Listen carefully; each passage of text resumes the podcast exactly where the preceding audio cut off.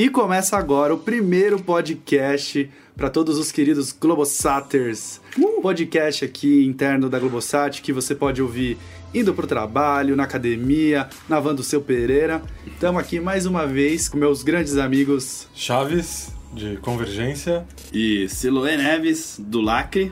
E é isso aí, eu sou o Jimmy da Vil.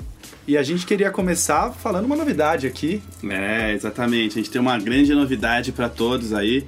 Pelo visto, o podcast deu certo, né? A gente emplacou. Agora a gente tá fazendo o primeiro episódio e a gente tem uma novidade. A gente escolheu um nome para esse podcast. E, meu, foi uma votação aberta ali, bombou. O Big Brother ficou no chinelo perto. E num total de, sabe quantos votos? Sabe, Chaves? Quantos votos foram? É, eu acho que foi um número maior do que um. Foi. E menor que quatro. Foi isso mesmo, o cara é muito inteligente. Foram três votos, um total de três votos. O nosso querido nome desse podcast é. Tirando o crachá. Aê, Espero que todos gostem. Muito Crachá. legal, muito bom. Todo mundo tá muito satisfeito.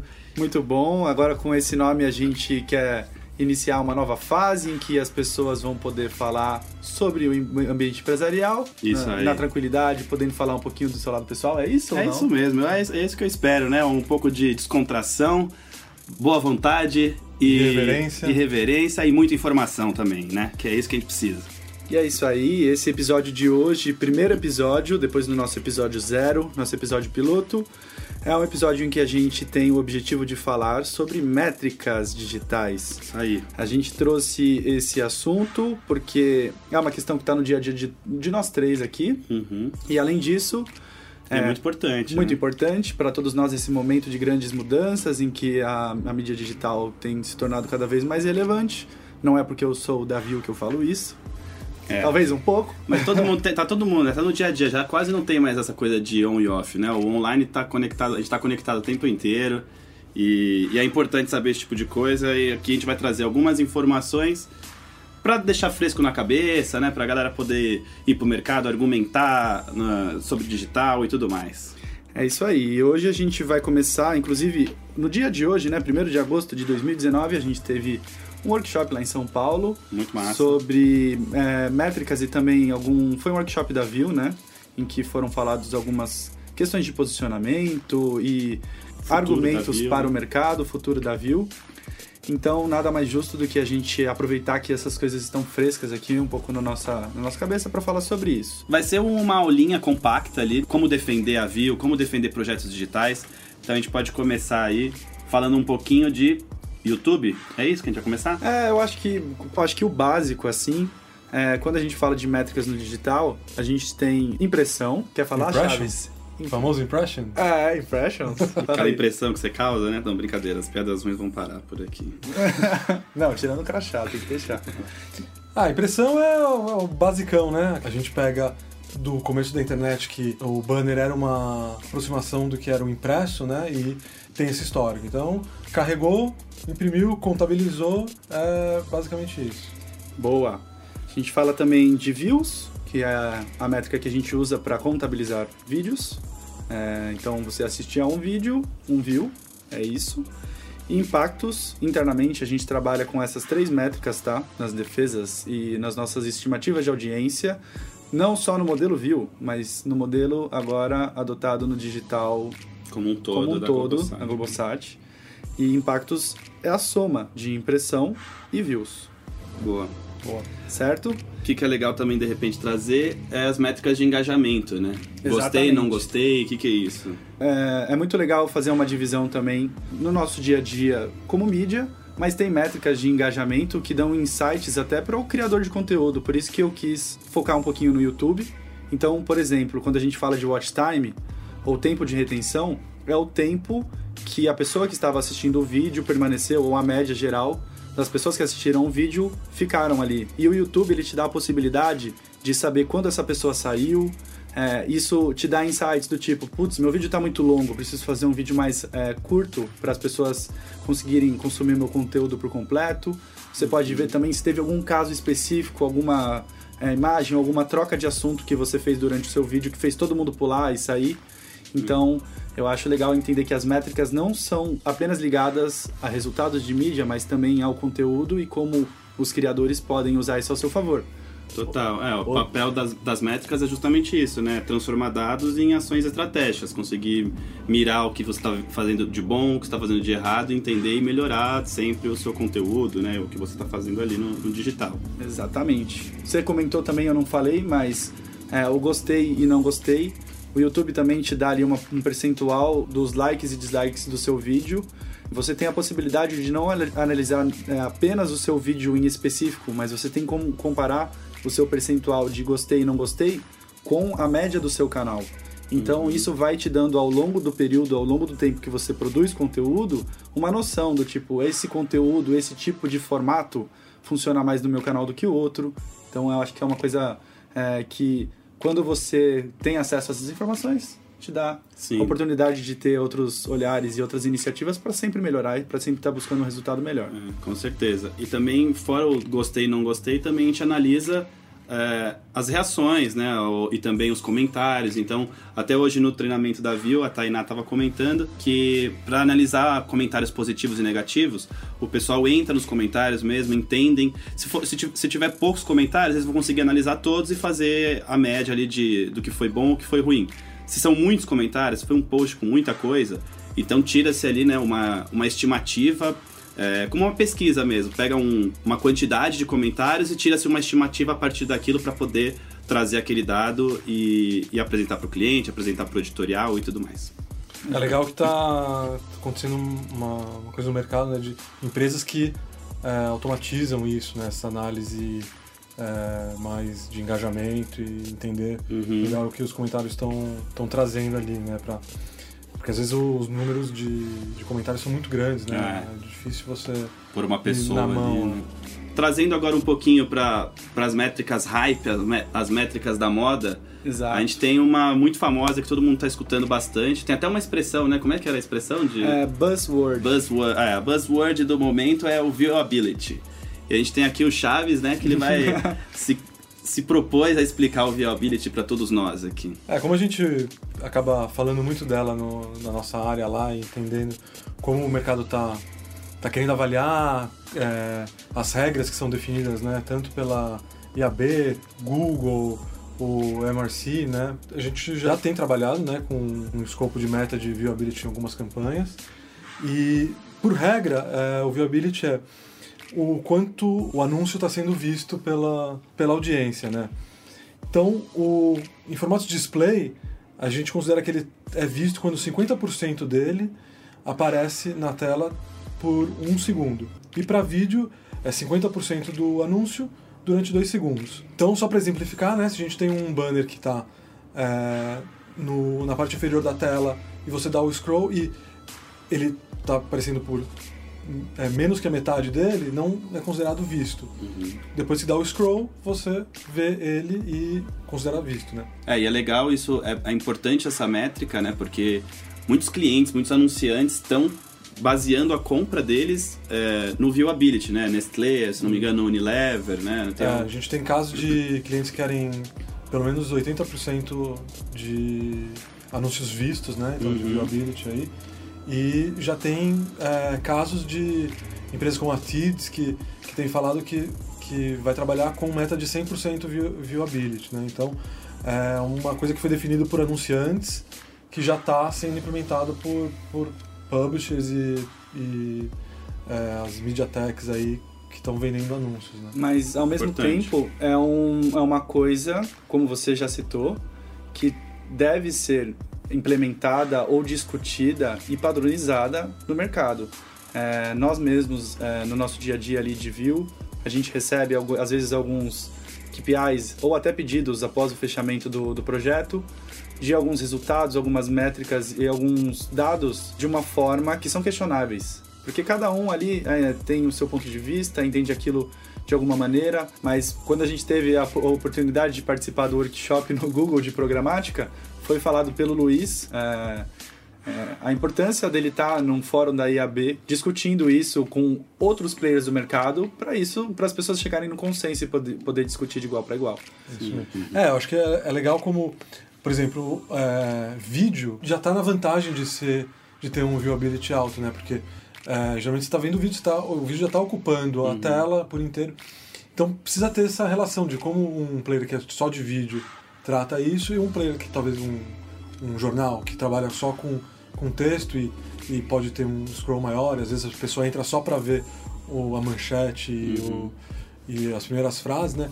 Tem que, tem que ter um balanço. Acho que essa discussão entre o mercado é saudável e, e padronizar é muito importante. É, realmente. Bom, vamos lá. A gente seguindo então para nossa pauta, para a gente pauta. ver o que a gente falou sobre viewability. Agora a gente queria falar também um pouco sobre Ah, Tem algumas métricas aqui, Ah, curiosidades, né? curiosidades. Métricas que podem chegar aí. buzzwords, tão- é. coisas que você vai ouvir alguém falando numa reunião meio rápido, você vai falar, nossa, essa pessoa é muito inteligente. É, mas com a, com, você, com a gente aqui vocês também vão ficar inteligentes, né?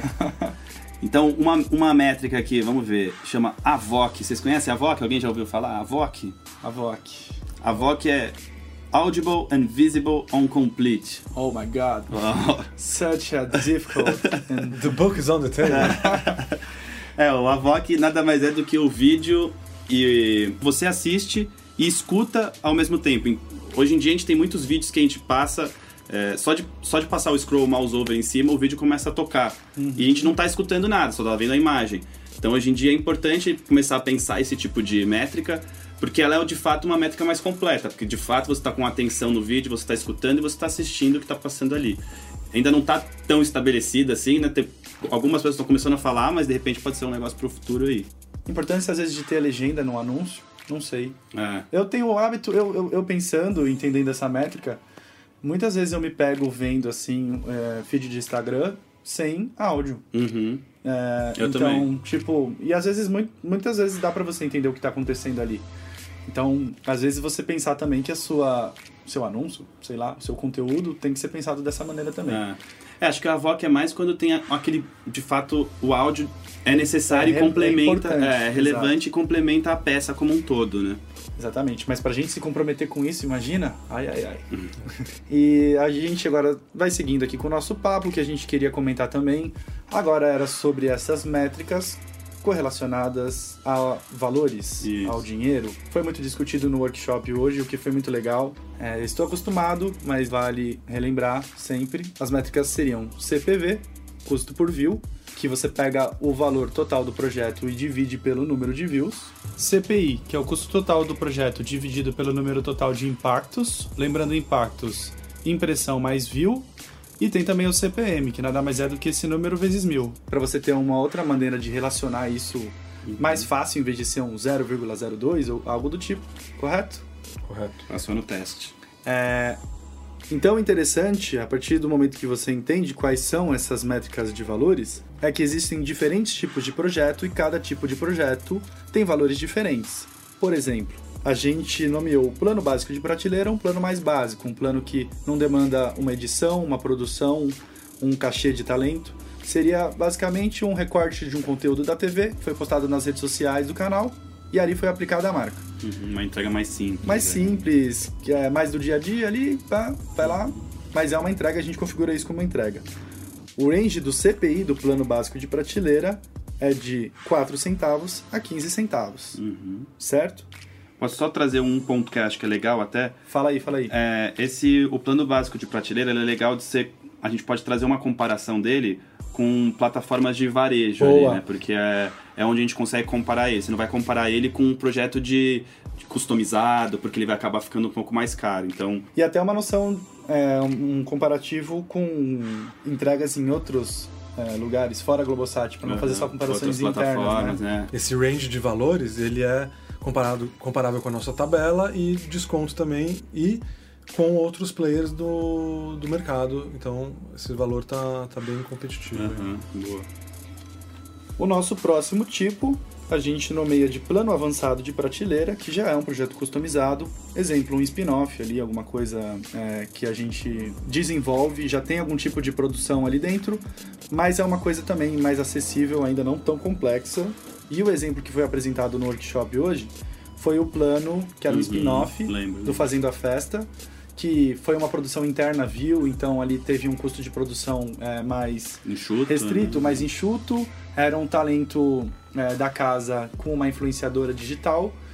E a gente conseguiu ter o range do CPI desse projeto de 25 centavos a 35 centavos. Então, quando a gente pensa em projetos dessa maneira, a gente tem essa faixa de preço aí para comparar, fazendo também esse paralelo uhum. com o mercado. Isso é comparado com o Google Preferred, que você pode fazer é, investimentos ali para ter anúncio dentro de categorias e segmentos que são relevantes e um pouquinho mais direcionados para a sua campanha. É, é legal saber que é onde o Google vende ali a segmentação para um nicho de mercado, né? Então moda e beleza e pega os principais creators ali, os principais YouTube, os canais de YouTube que falam desse desse desse segmento, que falam de moda, por exemplo, né? Então eles pegam os maiores ali onde vão entregar o filé mignon, né, como se fala, é, é o Google Prefer, né? É o filé mignon de cada um desses segmentos de mercado. Chaves quer complementar aí? Isso, o Google é, diz que ele trabalha com o 5% maior de audiência uhum. do, do segmento do, do YouTube como um todo, né? Uhum. Verdade. E aí a gente também tem o, um outro, é, outro tipo aí de plano que a gente considerou o plano especial GG, que é um plano sob demanda, que é um projeto do zero, que vai ser criado ali diretamente para a marca, uma coisa nunca desenvolvida antes. Mais parrudo, né? Mais, parruda, mais parrudo. Aquelas coisas que o Lacre, representado aqui pelo Siló, geralmente demandam a gente é, para desenvolver um projeto do zero com influenciadores em que o storytelling ou a, o conteúdo tem que ser pensado junto à marca. Uhum. Aquilo, quando você pensa, uh, até explicando até porque, por que ele é tão mais caro? Primeiro, porque ele demanda mais custos de produção, mais Cachê. cachês, custo de mídia, porque a gente também tem que pensar que aquele conteúdo dentro do ambiente do canal, exemplificando, dentro do YouTube de um dos, dos nossos canais, do GNT, ele não vai ser exatamente o conteúdo endêmico, o conteúdo que a, aquela audiência está acostumada a ver. Então ele vai precisar de um empurrãozinho para ter um resultado legal. Isso daí já implica em você colocar a mídia nesse conteúdo, nesse Fora vídeo. os formatos também, né? Tem mais entregas de mais formatos. Mais entregas. Né? Às vezes tem as loucuras das agências que a gente tem que cumprir, então a gente coloca isso na conta também. Uhum. Não é mesmo? E o range desse daí fica em quanto? Fica entre 40 centavos e 50 centavos. É, só lembrando também, gente, que esses ranges são só exemplos, só direcionamentos. Não é nada escrito na pedra. Uhum. Não é nada que, ah, agora eu vou fazer um, uma demanda de um projeto é, para view eu já sei que ele é um plano especial GG. Ah, tá bom, eu já sei que o, o, o CPI dele vai ser 50 centavos. É, não, a ideia é ficar dentro desse range, né? Mas cada projeto é um projeto, né? Cada caso é um caso. Então Exato. pode ser que ele fique um pouco maior, fique um pouco menor, depende muito do talento que vai ser escolhido, do cast, né, que vai trabalhar. Então isso tem que ser levado em conta, não dá pra, como o Jimmy falou, não dá pra ser, não tá escrito na pedra, né, esse range. Exato. E também tendo uma comparação com valores, né, do mercado, ele pode ser comparado ao Creator Connect, que também é uma iniciativa do Google uhum. é, para fazer conteúdos. Isso, é. O Creator Connect é o, é o Google fazendo a ponte entre um anunciante e um creator, né, um youtuber, é, para que esse anunciante consiga produzir com ele. E aí o Google a, a, acaba aplicando dentro do, do CPID, do valor final dele, um custo de produção que acaba saindo embutido na mídia, que é basicamente como a Viu, como a gente trabalha hoje na Globosat, né? Sim nós, Viu e Lacre, uhum. estamos acostumados do dia a dia de receber agências, receber anunciantes é, para desenvolver um projeto. Uhum. Só que qual que é um grande diferencial também entre o Creators Connect e a View e, a, e o nosso modelo de negócio? Para o Creators Connect, o Google ele vai levantar um, um criador, vai aproximar esse criador da marca para ele fazer esse conteúdo. Só que continua sendo o criador, ele vai ser o produtor, ele que vai dar a voz dele ali. É, não vai ter a expertise, a noção Sim. e o repertório que uma Globosat uhum. tem para desenvolver um projeto, para uhum. trazer valores, trazer é, diferentes visões também, o que é muito importante para fazer aquilo ser um projeto de conteúdo que funcione, para ser um projeto de conteúdo que coloque e abrace a marca de um jeito mais legal uhum. e não simplesmente um influenciador falando e tudo mais. É, acho que o maior diferencial né, que a gente tem como viu Globosat é que de fato a gente gerencia essa entrega. Então um anunciante pode ficar tranquilo porque ele sabe que ele vai estar em boas mãos, vai ter uma equipe toda coordenando toda a entrega dele, enquanto às vezes no Google Prefer o, o anunciante vai ter que trabalhar diretamente com o creator, né, lidar com o dia a dia dele. E, e no nosso caso não, né? No nosso caso a gente resguarda o anunciante disso para que ele fique tranquilo e a gente consiga evoluir, desenvolver o projeto para que ele no fim do dia ganhe aquele prêmio em Cannes a- a- a- e responda aos resultados que o cliente está esperando. Né? É, eu acho que em tempos de brand safety, de Uhum, exatamente. é, Ads Apocalypse, né, que a gente já ouviu, é muito importante a gente dominar todas essas áreas. O, ser a plataforma, ter o talento, ter a produção. é, A gente consegue trazer muito mais confiança para o anunciante e garantir uma bela campanha. E acho que é isso. Depois de conseguir dividir um pouco mais para vocês é, essas referências, essas informações, é, o mais interessante, eu acho que o nosso objetivo aqui com esse podcast é levar para vocês um pouco mais de conhecimento, para que isso retome para a gente como uma discussão saudável e que a gente não está escrevendo nada na pedra. É, a Viu tem os direcionamentos ali que são referências mas é muito legal que isso seja disseminado para que as pessoas discutam e pensem: caramba, nossa, esse projeto está com um CPV muito alto, o que, que eu posso fazer? É, eu estou colocando aqui um apresentador de TV que está com um cachê caríssimo, Uhum. está super inflacionando o valor do meu projeto, por que eu não coloco um influenciador digital que vai falar dentro dessas plataformas em que está sendo passada essa mensagem de um jeito melhor, vai ter muitos mais resultados e tem um cachê mais barato? Então, esse tipo de discussão, de, de insights, que eu acho legal todo mundo começar a, a discutir, pensar, ter. É importante ter no, no repertório de fala, né? Isso daí. Até quando você for ser questionado no mercado, no cliente, a, a gente ter isso na ponta da língua ali e começar de fato a questionar para poder saber quando um negócio faz sentido, quando uma entrega tá, tá a mais, tá a menos, e quando a gente pode comparar e ser de fato competitivo com o mercado quando a gente é botado na parede, alguma coisa do gênero, assim, sabe? acaba respondendo umas perguntas que a gente sempre ouve, né? O que é bom, o que é ruim, comparar com outros é, anunciantes, com outros players e comparar entre campanhas também, né? A gente começa a gerar um senso crítico melhor. Aí. Acho que é isso, né, gente? Por hoje tem bastante coisa, bastante informação aí para dar uma aquecida nos neurônios de todo mundo. E tamo aí. Se quiser discutir sobre é, um pouco mais dessas métricas, procure o Chaves. Fala comigo. fala com o Chaves, fala comigo também, que a gente vai crescendo junto, aprendendo. Pode falar com o Siló também. Também, que é- vem que tem. que a gente. Isso não tem mais como escapar. Isso Fala comigo, A bebê. gente fala tudo, todo mundo junto e tá valendo. E é isso aí, gente. Valeu por mais um podcast. Agora devidamente batizado, tirando o crachá. Muito obrigado aí pela sua audiência. É, queria agradecer aí mais uma vez a participação dos meus amigos. Valeu, gente. Obrigado. Chaves, quer falar alguma coisa? Obrigado, boa noite. É isso aí também. Siló. Só um boa noite ou um bom dia, né? Depende da hora que você está escutando. Mas E é isso. Ficamos por aqui. Valeu!